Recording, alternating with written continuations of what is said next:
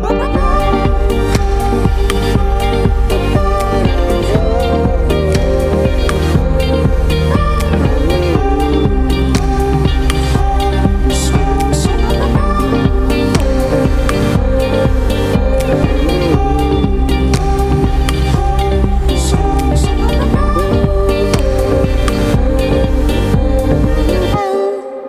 à toutes, bonjour à tous, bienvenue dans cette émission de la Méridienne. Je suis très heureux de vous retrouver pour la dernière de la semaine, avec aujourd'hui au programme un invité en studio avec moi, Olivier Giraud, directeur de l'UNSS, qui nous parlera de la 19e édition des Gymnasiades qui auront lieu en Normandie cette année.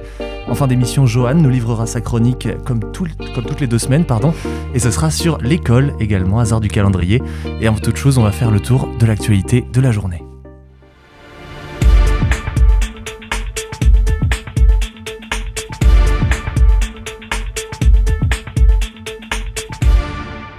Le préfet de l'île de la Réunion, Jacques Billan, a déploré 12 blessés durant la nuit lors du passage du cyclone Batsirai au nord de ses côtes et a prévenu euh, aujourd'hui que le pire n'est pas passé car la journée sera marquée par de fortes précipitations. Si le préfet ne dénombre pour l'heure aucune victime due au non-respect des consignes de confinement, l'île compte cependant 12 blessés en urgence relative, 10 personnes qui ont été intoxiquées au monoxyde de carbone, un sapeur-pompier électrisé au cours d'une intervention sur le feu de pavillon et un blessé suite à une chute d'un toit.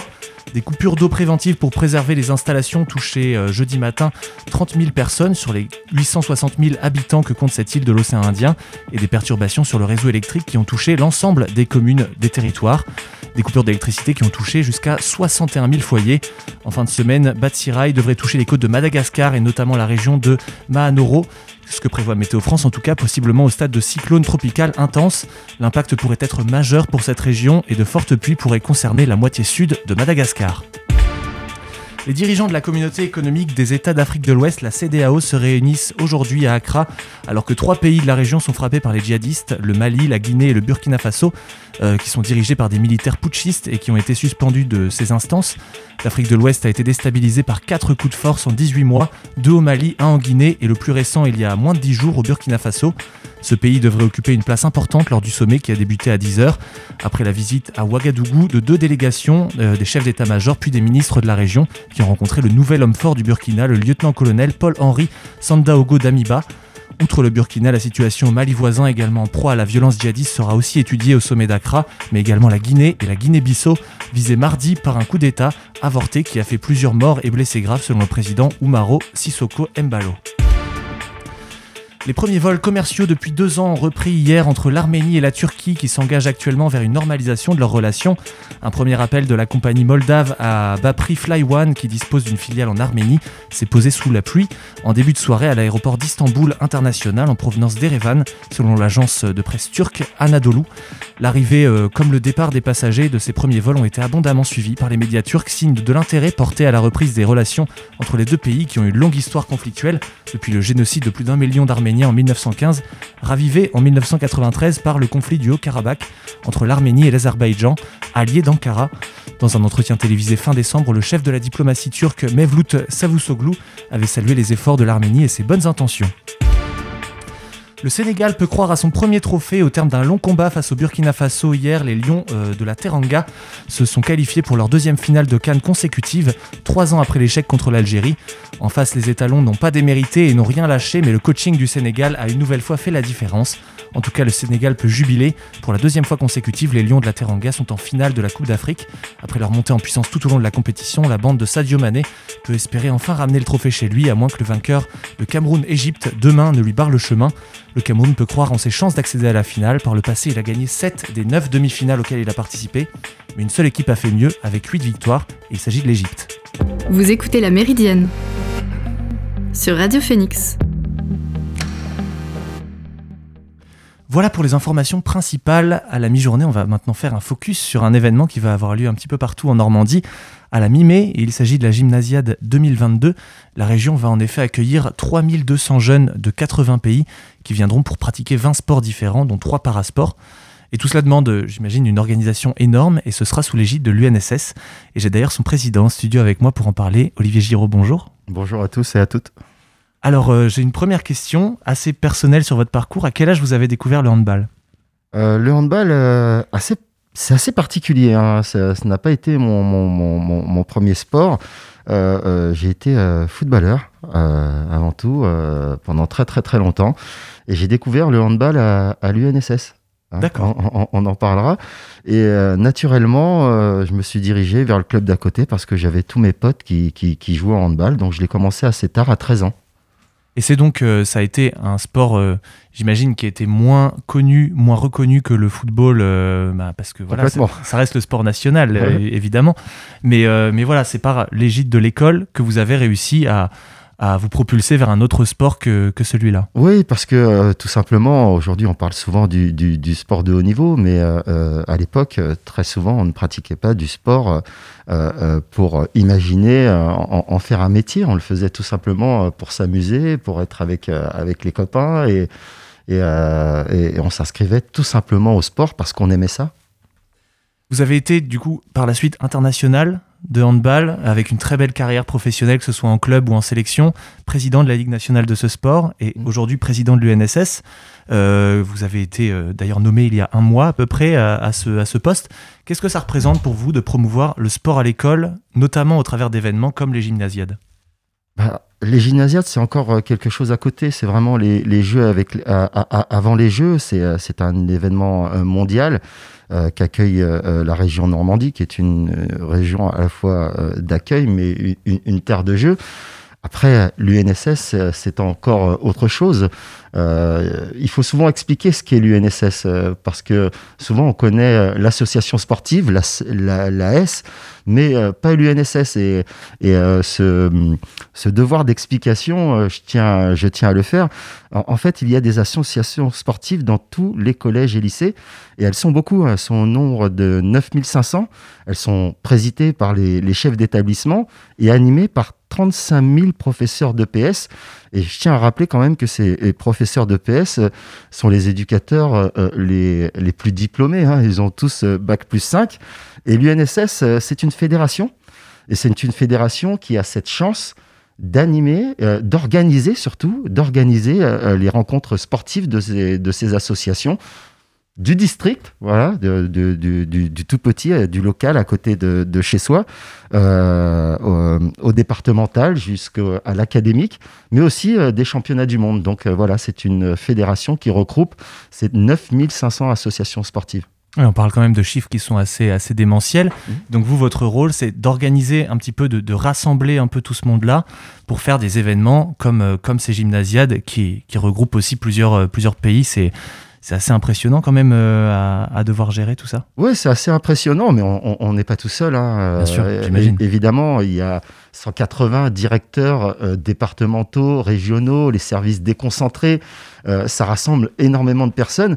Il y a une chose qui, que, que, je tenais à préciser aussi, parce qu'on parle souvent des moyens qui sont mis dans le sport et, et, et, pour la jeunesse. Euh, mettre euh, des enfants tous les mercredis, euh, cette animation euh, qui a la mise à disposition des professeurs de PS pendant trois heures tous les mercredis, ça représente 400 millions d'euros de l'État et, et c'est très peu dit, donc je tenais à, à le préciser. J'ai donné quelques chiffres tout à l'heure justement par rapport à cet événement pour livrer un aperçu de ce que ça représente, même les gymnasiades. D'ailleurs, le slogan de cette, cette édition, vous l'avez dit tout à l'heure, c'est les jeux avant les jeux. Est-ce que selon vous, c'est vraiment l'équivalent? Est-ce qu'au niveau du prestige, de l'excellence du niveau sportif, ça représente quand même un équivalent à ce que peut représenter les Jeux Olympiques, mais évidemment pour un, alors, toute ah, proportion gardée? Alors, les Jeux Olympiques, euh, euh, euh, c'est totalement différent. C'est vraiment le, le, le, sport de haut niveau. on ne dira pas que le sport scolaire va emmener un, un, jeune à devenir un sportif de haut niveau. Mais par contre, tous les sportifs de haut niveau de France sont passés par le sport scolaire. Et donc, cette initiation à, à, mettre l'enfant au sport, nous avons ce devoir à, l'intérieur du, du, sport scolaire. il y a une chose qui est évidente, c'est que euh, euh, un enfant qui ne bouge pas, c'est un enfant en danger. Et aujourd'hui, euh, il faut le rappeler, la licence de l'UNSS est la licence la moins chère du monde et la moins chère de France. Elle est à 20 euros. Elle permet à, chaque élève de pouvoir faire une multitude de sports à moindre coût. Et donc, c'est limite une mission de service public. Et d'ailleurs, est-ce que, est-ce que vous pouvez considérer que votre nomination ou le, fait de devoir absolument faire une, trouver une solution, ça résulte aussi du fait que les, enfants, d'une, question qui se pose du gouvernement, de vouloir absolument remettre les enfants au sport, sachant qu'on sort quand même de deux ans de, confinement, de couvre-feu et de restrictions dans les événements sportifs. Est-ce que c'est un devoir aussi de la part du gouvernement de devoir impulser ce, bah, le sport à l'école bah, C'est un devoir qui est accompli, mais nous pouvons aller euh, euh, beaucoup plus loin. Euh, la différence entre le, le, savoir-faire, on en a parlé, hein, de tout ce que l'UNSS peut apporter, mais aussi les associations sportives, c'est un savoir-faire très français et que euh, on, on, a cette problématique en France, c'est de toujours voir le, le, le verre à, à, à, moitié vide, mais euh, nous avons un système qui est juste incroyable, euh, un savoir-faire incroyable, mais par contre nous avons cette faiblesse du faire savoir. Et c'est pour ça que je suis enchanté que vous m'invitiez pour pouvoir en parler, parce que ce savoir-faire, il existe. Et maintenant, euh, euh, il faut euh, communiquer dessus et surtout le développer. C'est un héritage immatériel qu'il ne faut surtout pas perdre. Et d'ailleurs, en, parlant de ce savoir-faire, au, niveau local, en tout cas, c'est ce qui, nous intéresse forcément un petit peu plus en tant que Normand, euh, il y a plein de sports qui sont pratiqués euh, par ici, au haut niveau d'ailleurs, dans notre, dans notre région. Euh, il y a des infrastructures qui se, qui se construisent aussi pour s'adapter justement à ce haut niveau. Est-ce que vous pensez que, vous considérez que ce territoire sur lequel va se passer, vont se dérouler les gymnasiades, c'est un terrain fertile pour lancer une dynamique sur le sport à l'école. Il l'a toujours été et c'est pour ça que les gymnasiades euh, sont, importantes et, pourquoi euh, la Normandie a, été choisie parce que comme je le disais en, préambule, euh, la Normandie est, est, une terre d'accueil, une terre de jeu, mais c'est surtout la Normandie mondialement est reconnue comme un des endroits les plus attractifs et, quoi de mieux de venir dans euh, le, un des endroits les plus attractifs pour attirer le monde entier euh, Lorsqu'il y a eu euh, ce choix face à, de grands pays comme la Russie, le Kazakhstan, le choix de Deauville, le choix de la Normandie, effectivement a, parlé au monde entier et nous a permis de pouvoir remporter cette, cette candidature. C'est un plaisir de vous accueillir en tout cas. c'est pas pour... D'ailleurs, c'est pas pour vous complimenter gratuitement, mais c'est... il est vrai dans le monde du sport, vous avez été, vous avez été un champion. Euh, vous connaissez l'idée de la victoire dans le sport. Est-ce que au moment de, de votre nomination, c'était aussi l'idée de transmettre aussi le goût de la victoire, le goût de la compétition aux jeunes qui commencent à s'affirmer dans un sport en particulier? Non, justement, euh, quand vous regardez mon parcours, euh, mon parcours, ce n'est pas un parcours qui était initialement fait pour, pour, pour le haut niveau. Vous savez, même quand j'étais en équipe de France Espoir, la première chose que me disait ma mère, c'est bon, est-ce que tes études ça va? Euh, donc, euh, euh, il faut revenir à quelque chose de, de, de, plus cohérent, quelque chose qui a beaucoup plus de sens. Et pour tout vous dire, le, le, sport n'a jamais eu autant besoin d'éducation. comme je vous l'ai dit, ma première licence était une licence AS. L'UNSS ne m'a pas permis de devenir sportif de haut niveau. Mais par contre, elle, m'a appris beaucoup de notions, je vous l'ai dit, grâce à, à ces éducateurs de, très très haut niveau à, rester dans le droit chemin, à, apprendre certaines notions de la République, donc du sport, mais plus que du sport. Et euh, est-ce que selon vous, c'est par des événements justement comme les gymnasiades, où on accueille 80 délégations tout de même, que l'on donne une culture sport à un pays, que l'on donne envie de pratiquer le sport? Exactement, c'est euh, comme ça. Euh, aujourd'hui, nous vivons dans un monde où il faut avoir énormément de flexibilité.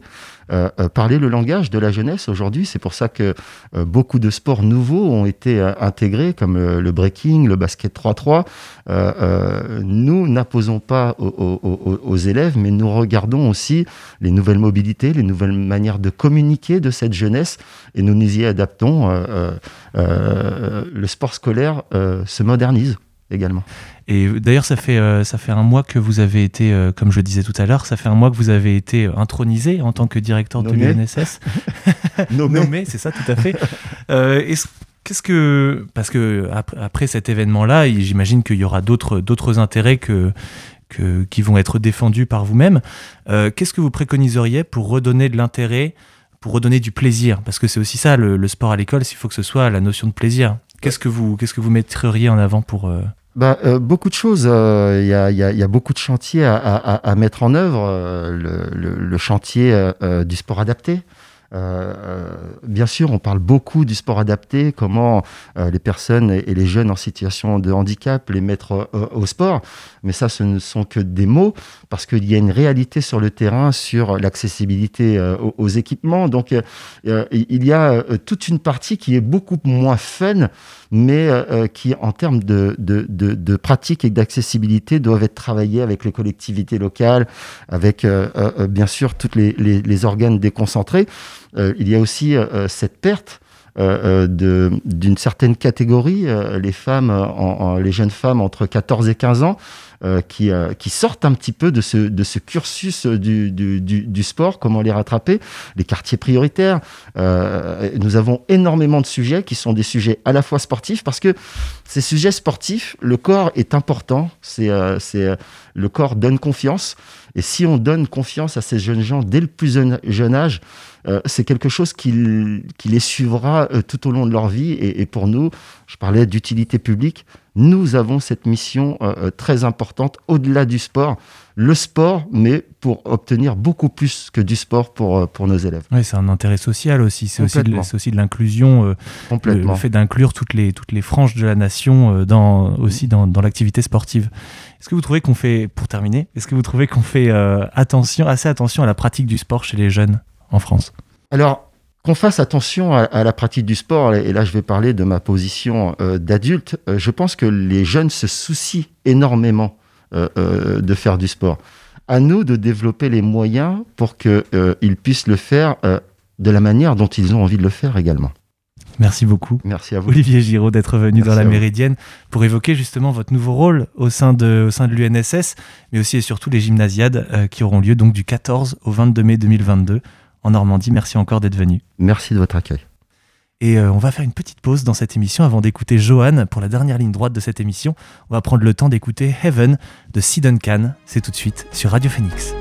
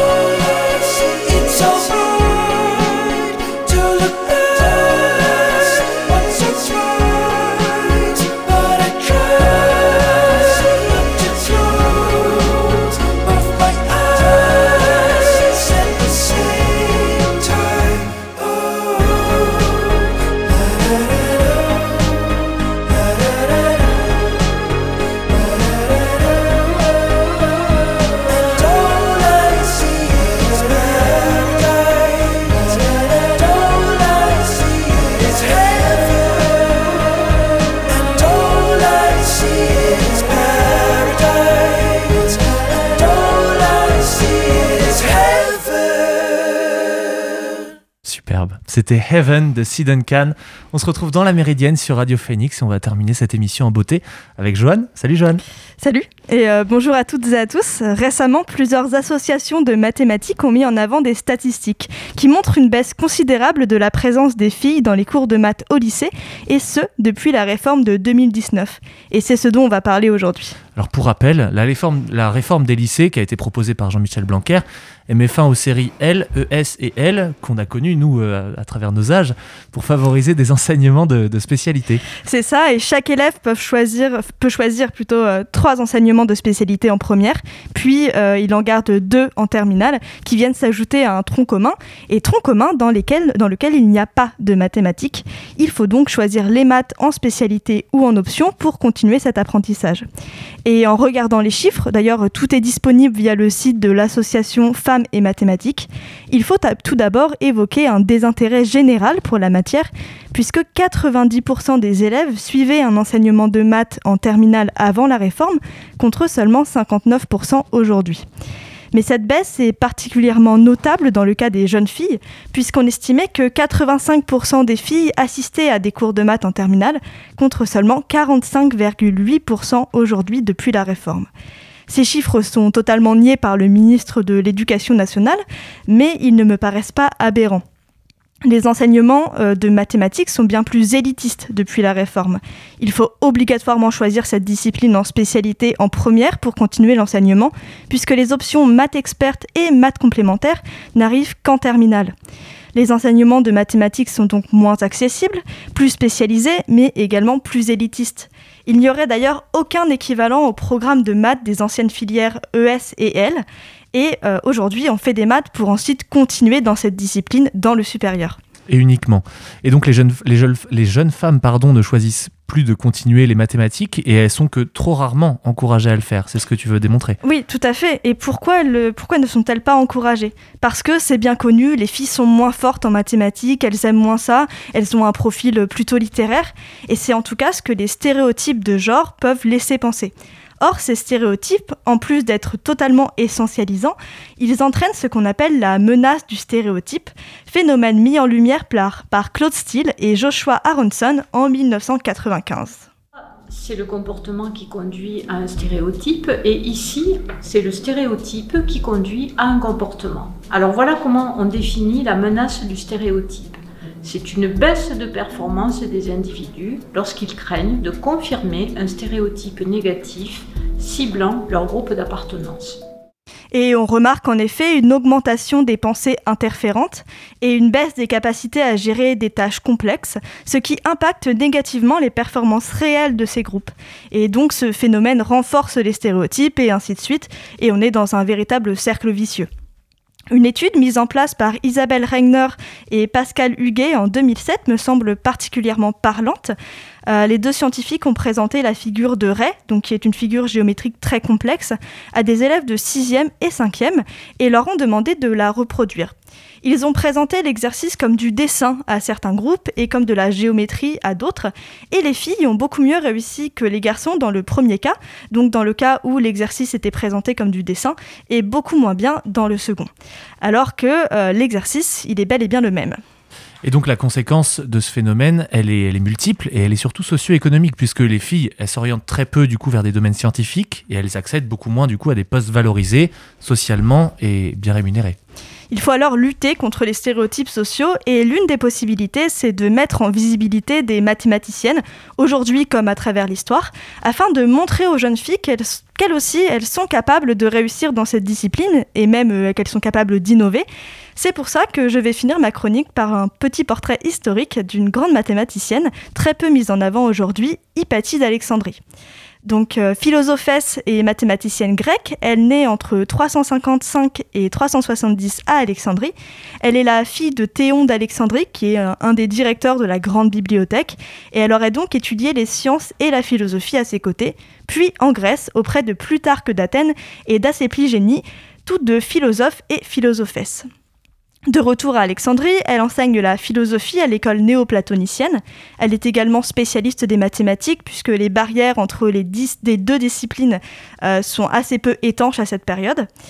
Alors, je vous épargne euh, les descriptions de sa beauté, de sa virginité, pour me concentrer sur ses qualités scientifiques, puisqu'on lui attribue la rédaction de commentaires, voire la réécriture plus pédagogique d'œuvres de mathématiciens reconnus, tels que les arithmétiques de Diophante. Elle est décrite comme une très bonne professeure, elle serait capable de maîtriser des sujets complexes et surtout de les rendre très clairs, et d'ailleurs, on viendrait de Grèce antique pour assister à ses cours. Vers 400, elle deviendrait même la directrice de l'école néoplatonicienne d'Alexandrie. Nous avons encore peu de documentation sur Hypatie et la plupart des récits de sa vie s'intéressent à son, assassinat en 415 sous les ordres de l'évêque Cyril à cause de conflits religieux et diplomatiques qui ne la concernent qu'indirectement.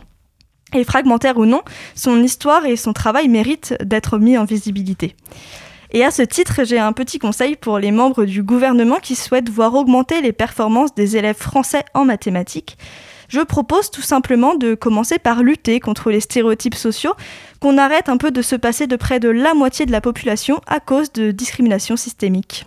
Ce qui réglerait sûrement bien des problèmes, en effet. Merci beaucoup, Johan. On se retrouve avec grand plaisir dans deux semaines pour une nouvelle chronique dans la Méridienne. Et pour ma part, je vous souhaite de passer une excellente fin de semaine. La Méridienne, c'est fini et ça reprend lundi. Je remercie Johan encore une fois pour sa chronique toujours aussi qualitative. Et également Alan qui signe son grand retour aux commandes des émissions de Radio Phoenix. N'oubliez pas d'aller découvrir le podcast de la Méridienne sur phoenix.fm. Bon après-midi à tous. Salut